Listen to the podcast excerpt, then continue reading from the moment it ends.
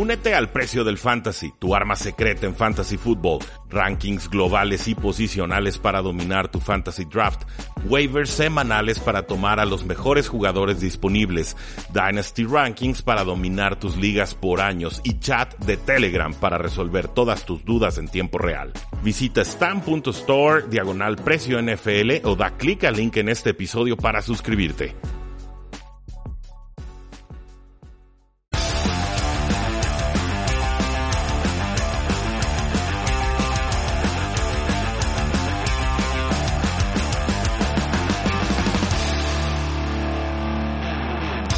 Saludos a todos y bienvenidos a un programa más de Tres y Fuera, donde la NFL no termina y nosotros tampoco. Mi nombre es Rudy Jacinto, me encuentran en Twitter como arroba NFL y ya empezaron los training camps, ya están usando hombreras y cascos los jugadores y esto también significa que ya empezaron las lesiones importantes. Un tema que no me canso de repetir temporada tras temporada a todos los aficionados es que disfruten cómo se ve su roster en verano, porque probablemente será lo mejor que se ve ese roster a lo largo de toda la temporada. De aquí en adelante, desgraciadamente, habrá pocas adiciones y muchas restas por el tema de las lesiones y de las suspensiones. La lesión más importante probablemente sea la del nose tackle Gerald McCoy, la contratación estrella en defensa de los Vaqueros de Dallas, y se acaba su temporada después de romperse el tendón del cuádriceps en las prácticas del lunes pasado. McCoy había pasado nueve temporadas con los Tampa Bay Buccaneers, la temporada anterior con las Panteras de Carolina y sumaba 334 tacleadas además de 59.5 capturas a lo largo de su carrera. Un golpe tremendo para la línea defensiva de los Vaqueros de Dallas, que sigue reforzada con otros nombres importantes, pero que ciertamente extrañará y mucho a Gerald McCoy. También los Baltimore Ravens perdieron a su cornerback Eman Marshall, un jugador que desgraciadamente sufre una lesión de rodilla en esta semana. Cuarta ronda del 2019, pasó casi toda su temporada de novato en reserva de lesionados, alcanza a aparecer en tres partidos y competía por ser un jugador de rol en la secundaria, se va a perder toda esta campaña. El receptor Jalen Hurt de los San Francisco 49ers se los ha presumido mucho últimamente, lo veía como el candidato a ser el receptor número 2 o número 3 y ahora se teme que se rompiera el ligamento cruzado anterior. Y cuando un equipo teme que te rompes el ACL, probablemente te rompiste el ACL. Las pruebas preliminares son bastante contundentes, simplemente se hace la resonancia magnética para confirmar, pero es un 99.9% de, de seguridad de que te rompiste el ligamento cruzado anterior. Una lástima, Jalen Hurd, un portento físico, tercera ronda de San Francisco el año pasado. Kyle Shanahan quería utilizarlo mucho, lo estuvo buscando, lo estuvo presumiendo y ahora nuevamente no podrá contar con él. Y algunas lesiones de menor gravedad, afortunadamente, incluyen al Tyrant Josh Oliver, quien se rompió el pie en las prácticas del lunes pasado, un jugador de segundo año que apenas apareció en cuatro partidos antes de eh, terminar su campaña con una lesión de espalda. Esto le abre la oportunidad al ala cerrada Tyler Eifert de aparecer como el Tyrant titular de los Jacksonville Jaguars y lo convierte en un decente volado en ligas de fantasy football. Con las Águilas de Filadelfia, doble lesión en su línea defensiva. La primera de ellas sería el defensive lineman Javon Hargrave, quien fue contratado en este offseason y afortunadamente tuvo una lesión pectoral, sí, pero menor. Se temía que fuera una pues, separación completa del músculo pectoral, lo cual hubiera costado toda la temporada. Por lo pronto parece que va a estar fuera algunas semanas. Me da gusto que se pueda recuperar pronto. Tiene 27 años, lo firmaron por 3 años y 39 millones de dólares el marzo pasado y no parece que vaya a llegar al kickoff. Y también las Águilas de Filadelfia perdieron por un rato a su liniero defensivo Derek Burnett, una ex primera ronda del 2017, intermitente, parece suficientemente talentoso y no hay muchos detalles de su lesión. A diferencia de la anterior de Javon Hargrave, esta es una lesión de cadera para abajo. Difíciles las lesiones que han estado sufriendo las Águilas de Filadelfia, pero así de cruel puede ser la NFL. Y si les parece bien, pues vamos continuando con nuestra serie de análisis a profundidad pero ahora de las alas cerradas. Recuerden que en episodios anteriores hemos hablado de corebacks, de corredores y de receptores abiertos, y ahora lo que sigue es hablar de todo lo que tú necesitas saber de alas cerradas para llegar listo a tus ligas de fantasy fútbol, pero también al kickoff de la NFL. Nos dice el head coach Bruce Arians de los Tampa Bay Buccaneers que la formación 12 será su formación base a la ofensiva. Esto significa que su formación favorita será un corredor, dos alas cerradas y dos receptores abiertos. Esto para aprovechar a jugadores como Rob Gronkowski, O.J. Howard y por supuesto Cameron Braid, probablemente con Chris Godwin y luego con Mike Evans como receptores abiertos y yo creo Ronald Jones como el corredor titular. La sorpresa sería esto que nos dijo Peter King de NBC Sports y él cree que O.J. Howard va a tener la mayor cantidad de snaps para alas cerradas con los Bucaneros en esta temporada, obviamente por encima de Robert Gronkowski. Eh, no dudo que O.J. Howard pueda tener más snaps que Gronkowski, lo que sí dudo es que vaya a tener mayor valor en ligas de fantasy fútbol. Creo que la química entre Gronkowski y Tom Brady no la va a poder reemplazar O.J. Howard en una temporada, sobre todo si el año pasado ni siquiera lo buscaron lo suficiente. Acuérdense, fue tomado en sexta, séptima ronda de drafts y completamente desaprovechado. Si tomaste O.J. Howard en tu liga, probablemente lo acabaste tirando por ahí de la semana 5 o la semana 6. Y además de todo esto, nos dice Greg Allman de The Athletic que más de la mitad de los partidos de los Tampa Bay Buccaneers serán contra equipos que fueron buenos contra las alas cerradas en 2019. Así que no importa si es Rob Gronkowski, o J. Howard o Cameron Braid, quien sea que tenga el favoritismo de Tom Brady, le va a sufrir bastante para producir en esta temporada 2020. Creo que el favorito será Gronkowski, creo que si tiene química y todavía tiene piernas, pues no importa el calendario, va a producir con Tom Brady bajo centro, pero es un tema ahí a, a vigilar porque el calendario de los Tampa Bay Buccaneers es muy complicado para las alas cerradas. Con las Panteras de Carolina nos dice el head coach Matt Rule que Ian Thomas llega en momento oportuno, ya que es su momento de ser el titular en la posición de tight end. Recuerden que Greg Olsen ya pasó con los Seattle Seahawks. Por ahí tenemos a Chris Manhurts, pero es solamente un tight end bloqueador. Lo hace bien, pero no atrapa pases. Ian Thomas es un espécimen físico importante. Un jugador que puntualmente nos ha ayudado en ligas de fantasy fútbol en temporadas anteriores y que ahora sí es un sleeper en toda regla para producir en 2020. Uno de esos Titans que puedes tomar en, rondas de doble dígito y que puede terminar produciendo como un Titan top 10 o top 12.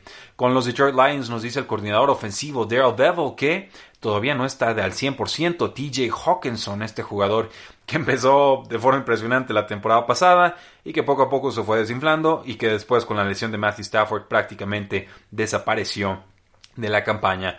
Un jugador poderoso, un jugador que bloquea de forma excelente, un jugador que atrapa muy bien los pases, que corre buenas rutas, en fin, un jugador muy completo, pero que al momento no se encuentra al 100%. Es posible que empiece la temporada en la lista PUP, en Physically Unable to Perform, y esto haría que viéramos diferido su inicio para la campaña. Así que no recomiendo tomar a TJ Hawkinson en estos momentos, salvo que sea con sus últimos picks de ligas de fantasy. Nos dice Connor Hughes de The Athletic que los Jets están muy emocionados con lo que puede hacer el Titan Chris Herndon, quien entra a su tercera temporada en la NFL y que como novato tuvo 39 recepciones, 502 yardas y 4 touchdowns, números muy importantes para un rookie. Acto seguido tuvo una lesión de soft tissue, o sea, muchos problemas para regresar al campo y finalmente quedó limitado a 18 snaps en su segunda temporada. Es un talento, es importante, en ligas de dinastía hay que guardarlo y si queremos un volado tardío, Chris Herndon puede aprovechar la falta de talento de receptores abiertos en los Jets de Nueva York porque ya ha demostrado tener química con Sam Darnold. Los Delfines de Miami adquirieron al Titan Adam Shaheen de los Osos de Chicago a cambio de una sexta ronda condicional del 2021. Eh, ofrecieron prácticamente nada. Adam Shaheen, un jugador enorme, un jugador que salió de la Universidad de Ashland y que realmente nunca encontró su lugar con los Osos de Chicago, que nuevamente tomaron una ala cerrada en este draft y por eso podían prescindir de los servicios de Adam Shaheen. Fue una segunda ronda en 2017, solo ha atrapado 26 pases en tres temporadas con Chicago, pero mide 6'6, pesa 278 libras, tiene algo de movilidad y bueno, esto no altera la perspectiva o la opinión que podamos tener de Mike Gesecki, el Tyrant de los Dolphins, pero sí les da profundidad en esa posición con Washington. Activaron al Tyrant Logan Thomas de su lista de COVID-19 y es posible que Logan Thomas se convierta en el Tyrant número uno de Washington esta temporada después de la salida de Jordan Reed y el retiro de Vernon Davis. Eh, no les puedo hablar mucho de él, simplemente un jugador que ha estado rebotando de equipo en equipo, pero si emerge como Titan número uno, por lo menos podríamos aprovecharlo en ligas de fantasy fútbol como un Titan número dos de bajo calibre, alguien que podría ayudarnos en semanas de descanso y que posiblemente con targets nos pueda ofrecer un poco más. Los Broncos de Denver dejaron ir al Titan Jeff Hurman, un jugador de 27 años que llevaba rato ya. A mí no, nunca me terminó de convencer. Hubo algunos analistas que lo presumían, que decían ahora sí, los beat reporters diciendo se ve bien Jeff Hurman en pretemporada, este puede ser su año. Luego los Denver Broncos toman a Noah Fant con el pick número 20 el año pasado.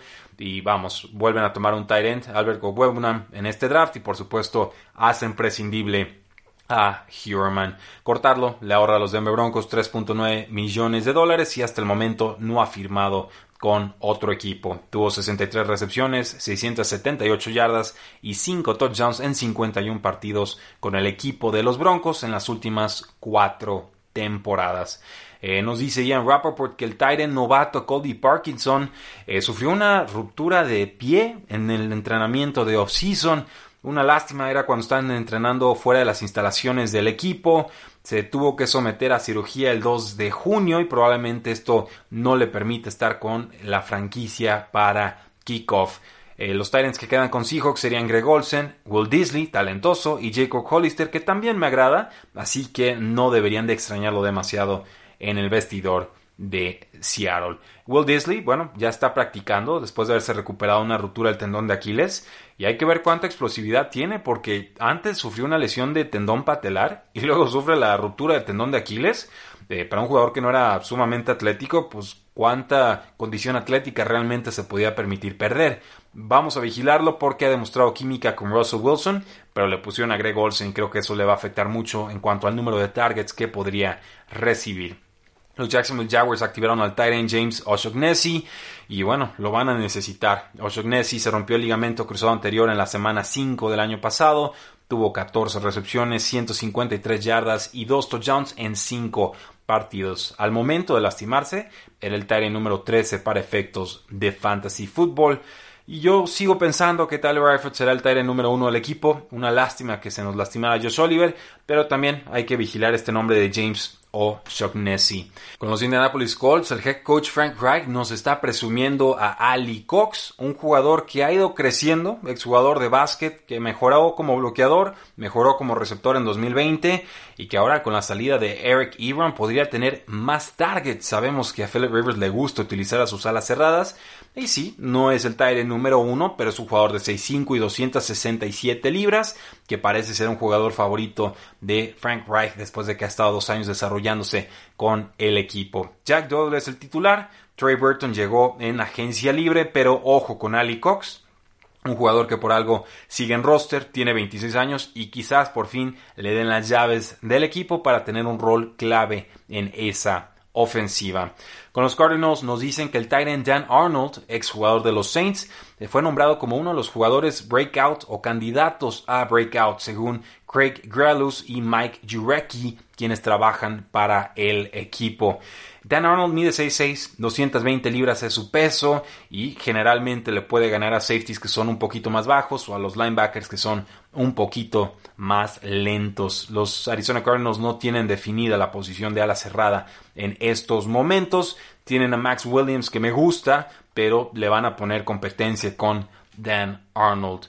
Las Panteras de Carolina dejaron ir al Tyrant Seth DeVove hace ya algunos meses, una cuarta ronda de Cleveland en 2019 y lo dejan ir porque se tuvo que someter a una cirugía de pie, lo cual ya lo lleva eh, afectando desde hace ya varias semanas y no se ha recuperado, así que no esperen verlo próximamente, quizás pueda firmar con un equipo a finales de septiembre.